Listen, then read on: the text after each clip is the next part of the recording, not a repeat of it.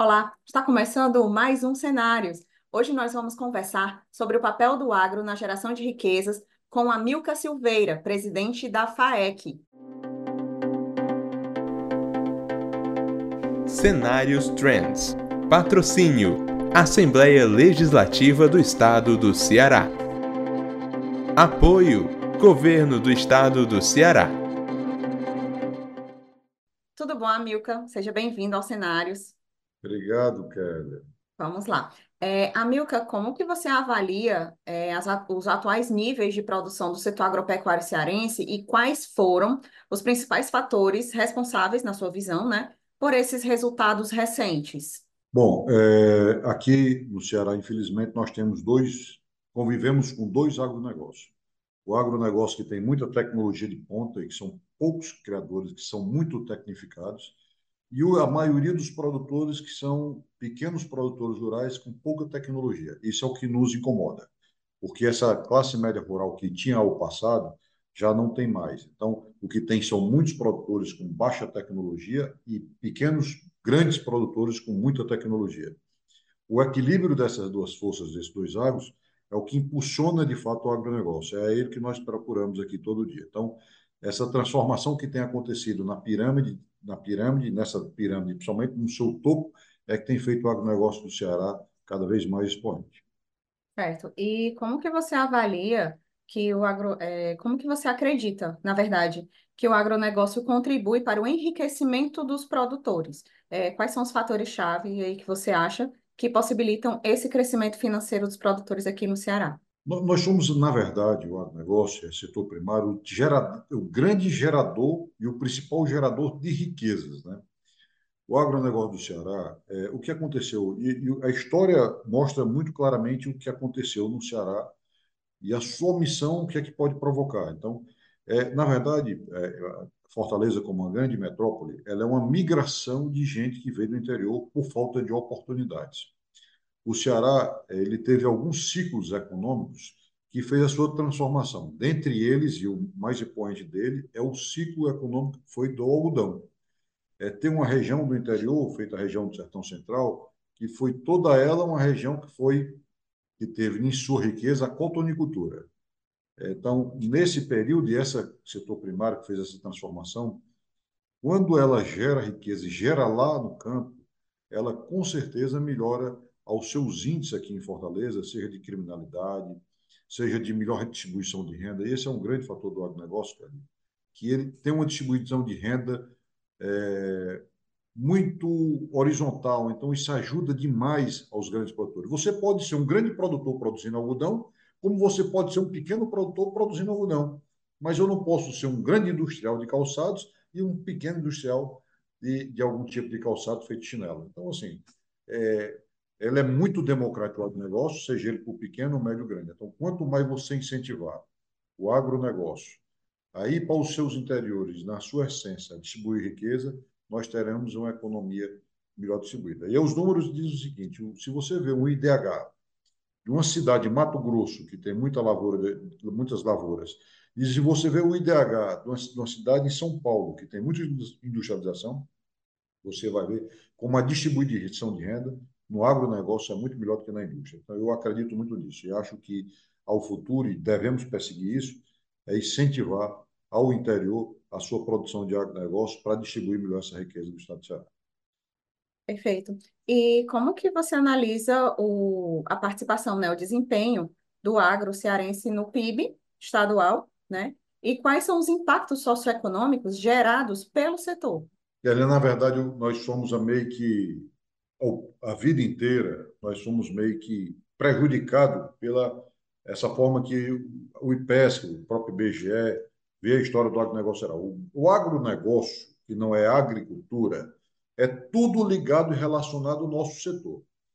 Dentre eles, as agroindústrias, o serviço gerado para o agronegócio, e aí, quando você fazia no passado a análise da, do PIB, colocava só agricultura, você tinha pouco mais de 6%. Hoje, Aqui na federação, a gente avalia todo o setor que é ligado ao agronegócio, que nós representamos hoje 25% do PIB do estado do Ceará.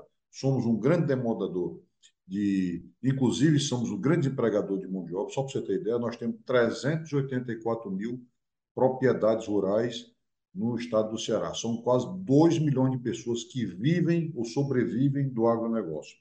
Esse é o grande negócio que poderia cada vez mais impulsionar o estado do Ceará nas suas economias. Inclusive, ao passado, antes inclusive da, da siderúrgica do PECEM, que é uma indústria que está na zona de processamento de exportação, ou quase nada ou nada deixa para o Ceará, é, o agronegócio ele sempre foi nas maiores pautas de exportação do estado do Ceará.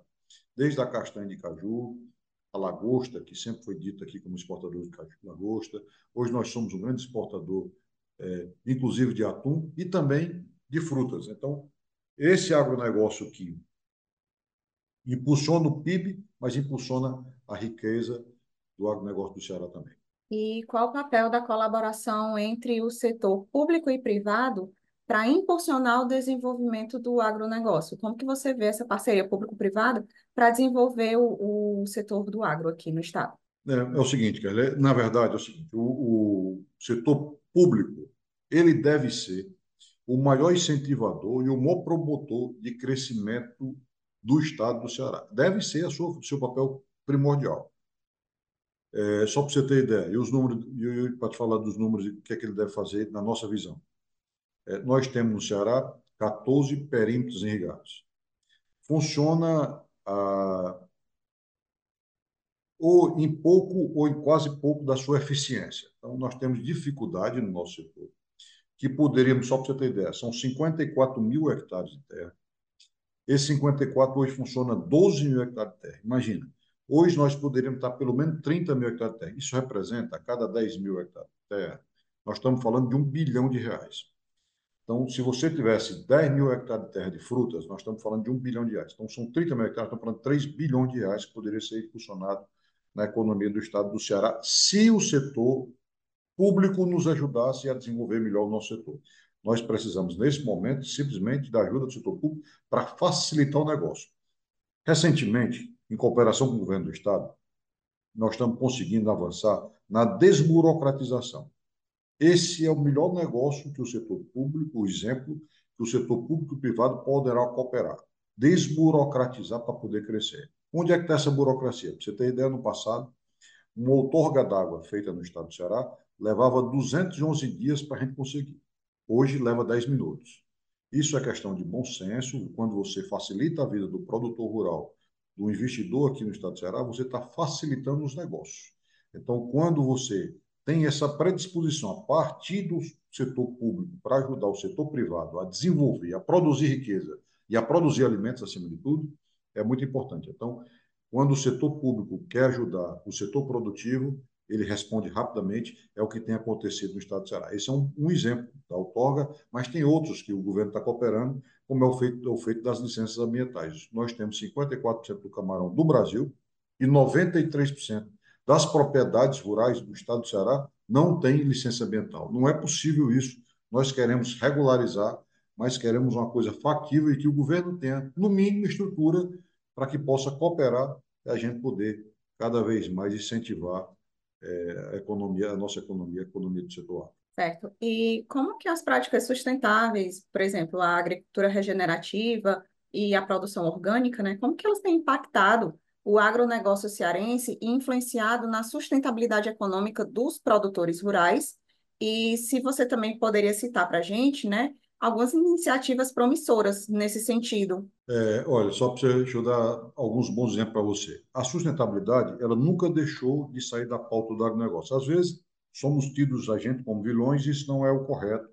Isso é. Hoje nós estamos vendo os protestos que estão tá acontecendo na França, na Europa inteira, de produtores rurais que não conseguem competir com o Brasil. Aquela, aquele protesto lá, o fundo, da, o pano de fundo daquilo é medo do brasileiro, principalmente do brasileiro, que nós somos a grande potência agrícola do mundo. E aí o que acontece na França? A França foi proibido você fazer plantar transgênicos eles não conseguem competir com a gente que tem essa expertise e estamos muito avançados nisso, que é o caso do Brasil. Não é o caso do Ceará, mas é o caso do Brasil. E eles estão reclamando lá o que está acontecendo. É, nós somos, o Estado do Ceará, o produtor brasileiro, somos os maiores conservadores de terra. Só para você ter ideia, aqui na nossa caatinga, que é o nosso clima aqui, que é, é na nossa caatinga, nós, produtores rurais, temos que preservar 20% das nossas áreas como reserva legal. Ou seja, nós fazemos isso porque é lei é legal e nós temos que cumprir. A Europa não tem isso. Na, na Amazônia são 80%. Então, nós somos quem preserva mais. Se você, e aí, recentemente, houve um estudo na caçanicultura, na produção de camarão, sobre eh, as fazendas que estão próximas a mangues, as águas que elas recebem e as águas que ela coloca no mangue. O estudo científico mostrou o seguinte: as águas que ela recebem e as águas que ela depois que pouco voltam para o mangue, que são todos recirculados, são melhores do que a água que ela recebe. Ou seja, a vegetação em torno dos mangues melhoraram onde tem produção de camarão. Quem tem que preservar é o produtor rural, porque sobrevive e vive da atividade. Então, as terras nossas, se forem degradadas, nós não conseguimos produzir. Então, nós, produtores rurais, temos que ter cuidado com a nossa terra. Temos isso e cada vez mais produzir com biofertilizantes, bioinseticidas, isso é muito importante. A nossa defesa aqui na Federação da Agricultura, e nós vimos isso agora recentemente em Israel, que já tem fábrica de inseto em Israel, Israel que nós estamos chamando para vir para o Ceará, porque eu vou dar um exemplo para você. O bicudo que teve aqui no passado, aliás, tem hoje no Brasil inteiro, ele podia ser feito com você colocando alguns insetos na lavoura de, de algodão. Eu estou falando isso para você entender melhor. Na lavoura de algodão, que combatesse o bicudo, um próprio inseto combatendo outro, outro inseto, sem utilizar defensivos agrícolas. Ninguém gosta de usar defensivos agrícolas. É como um ser humano. Quem que gosta de ir para uma farmácia comprar remédio? Mas às vezes é necessário, né? Então nós aqui hoje preferimos biodefensivos. Quando não tem, usamos os defensivos agrícolas que é necessário para a saúde da planta e para a nossa produção. Perfeito. E, Amilca, de que forma as tecnologias emergentes, como a agricultura de precisão e a inteligência artificial, estão influenciando a eficiência e a produtividade no agronegócio? Eu acho que tem algumas coisas que nós já fazemos aqui antes disso que têm sido um bom sucesso. Por exemplo, na nossa propriedade mesmo, é, ao passado, nós fizemos o primeiro clone de ovelha do Brasil.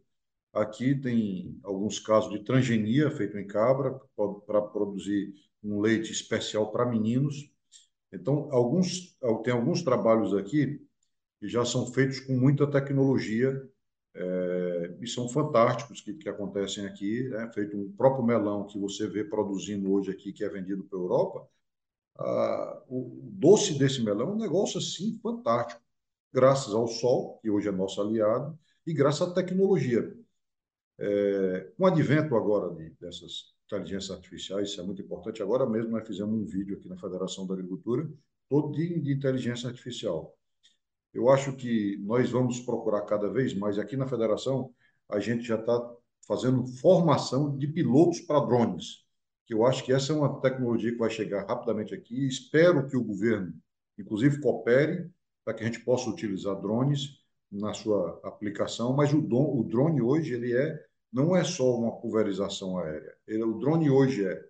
Você pode ver pragas que tem numa lavoura com drones, né? hoje já tem aplicativos que fazem isso. Você pode medir sua propriedade com drone, você pode fazer segurança com drone, pode fazer aplicação aérea e CNA. Então, hoje, cada vez mais a mão de obra está difícil, não está fácil, está cara, e a aplicação de drones ele é, é no drone, por exemplo, é muito, é, vai ser o, a nossa referência daqui para frente, a utilização de tecnologia. E ah. aí, a TI, a TI está vindo com muita força, né? É, a comunicação que falta, em, às vezes, de alguns produtores rurais, porque tão, são pequenos produtores rurais, estão no campo, eles precisam se adequar às novas tecnologias de TI, até porque uma vez eu vi um empresário aqui do ramo de, de internet falando e daqui em 2025 nós vamos ter mais conectividade do que, por exemplo, Flórida nos Estados Unidos. Então, o produtor rural tem que se apoderar dessa tecnologia, pesquisar ela, porque eu acho que um homem bem formado na área do campo poderá vender melhor suas culturas, né? Então, essa tecnologia de conectividade é muito importante para nós, e aí no futuro a gente ter, inclusive, a agricultura de precisão mais precisa, que a gente utiliza muito pouco no Ceará, a agricultura de precisão, mas ela vai ser necessária. Sem contar também no acesso à informação, não é isso, Amilcar? Porque com a é, tecnologia, você consegue ter acesso a mais informações e você entender até melhor o seu negócio. É exatamente. Isso é importante para nós.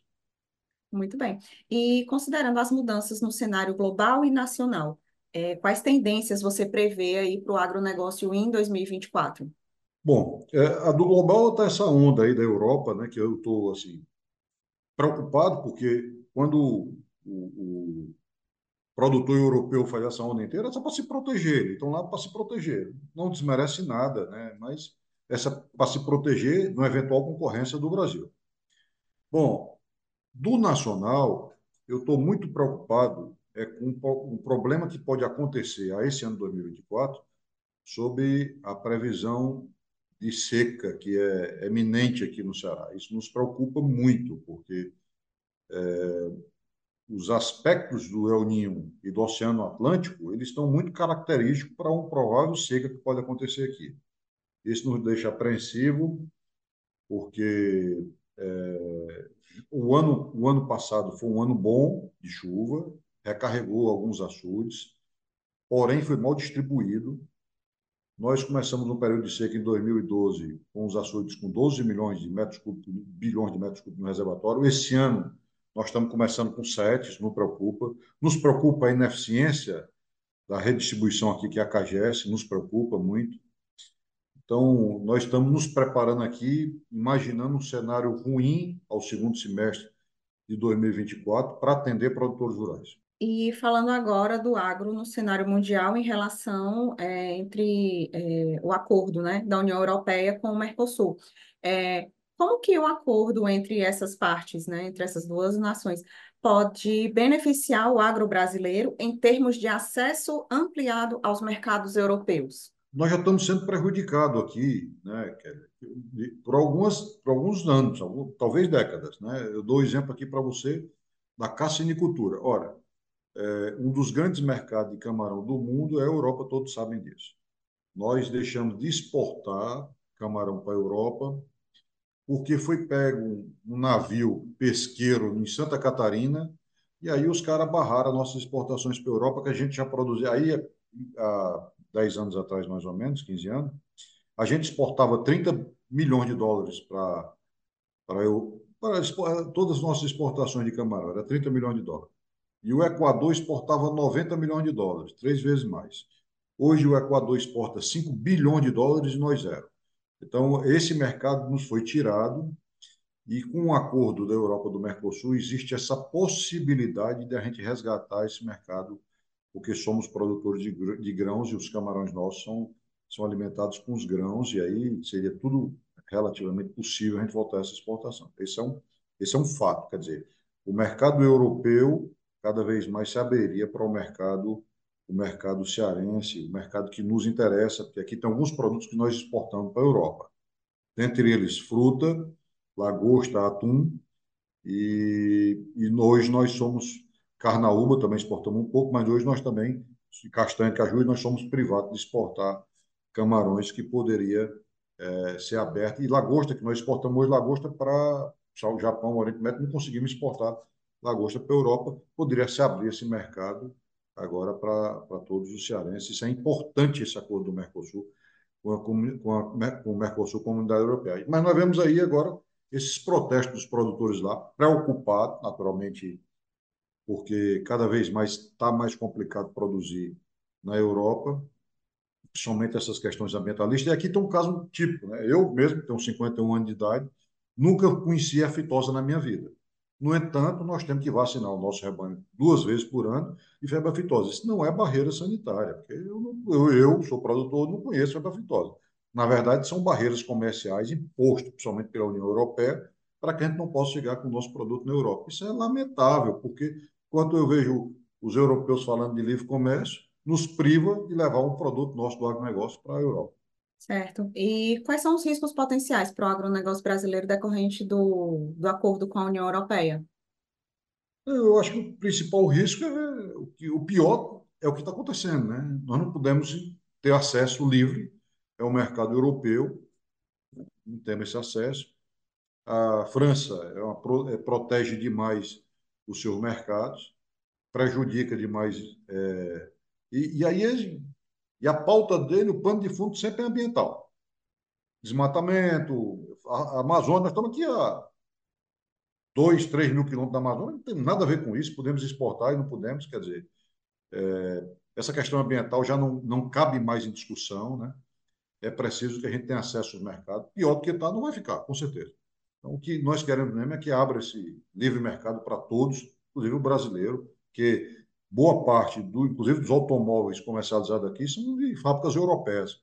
Elas podem vender aqui, nós não podemos vender nosso produto lá. Não é igualdade, é preciso que tenha é, democraticamente a gente possa vender o nosso mercado. Isso é o capitalismo, né? tem que ser assim para todos, não só para alguns. Né?